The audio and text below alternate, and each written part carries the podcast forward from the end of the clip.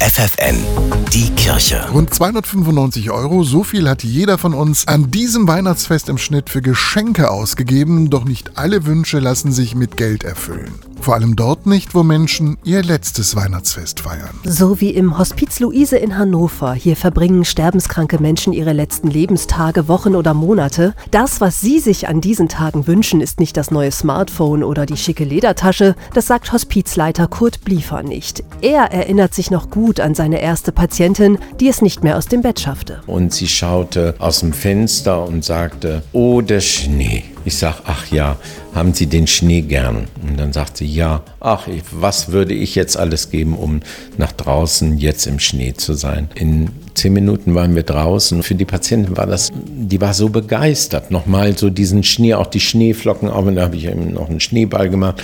Das war, die Patientin war selig. Gemeinsam mit vielen ehrenamtlichen Helferinnen und Helfern versucht Kurt Bliefer nicht jedes Jahr das Weihnachtsfest so zu gestalten, dass seine Patientinnen und Patienten glücklich sind. Einmal wurde Weihnachten da sogar vorgezogen. Christbaum, Krippe und Lebkuchen gab es dann einfach schon im August. Hat auch richtig Spaß gemacht. Also das Zimmer der Patienten, die haben ja hier alle ein Einzelzimmer. Das wurde weihnachtlich dekoriert und draußen knallte die Sonne. Ja, diese Konstellation, wie wir hier Heiligabend feiern, es wird es nie wieder geben, kann es nicht nochmal geben. Denn die Patienten bleiben nur für kurze Zeit im Hospiz. Was bleibt, ist der Einsatz der Mitarbeiterinnen und Mitarbeiter, die jedes Jahr mithelfen, mitkochen und den Christbaum schmücken. Doch es kann auch vorkommen, dass sich Patienten in ihren Zimmern verkriechen. Das gilt es zu akzeptieren, auch wenn du dir wahnsinnig viel Gedanken gemacht hast, vielleicht noch eine Geschichte vorbereitet hast, da wirklich auch zu sagen, ja, so wie du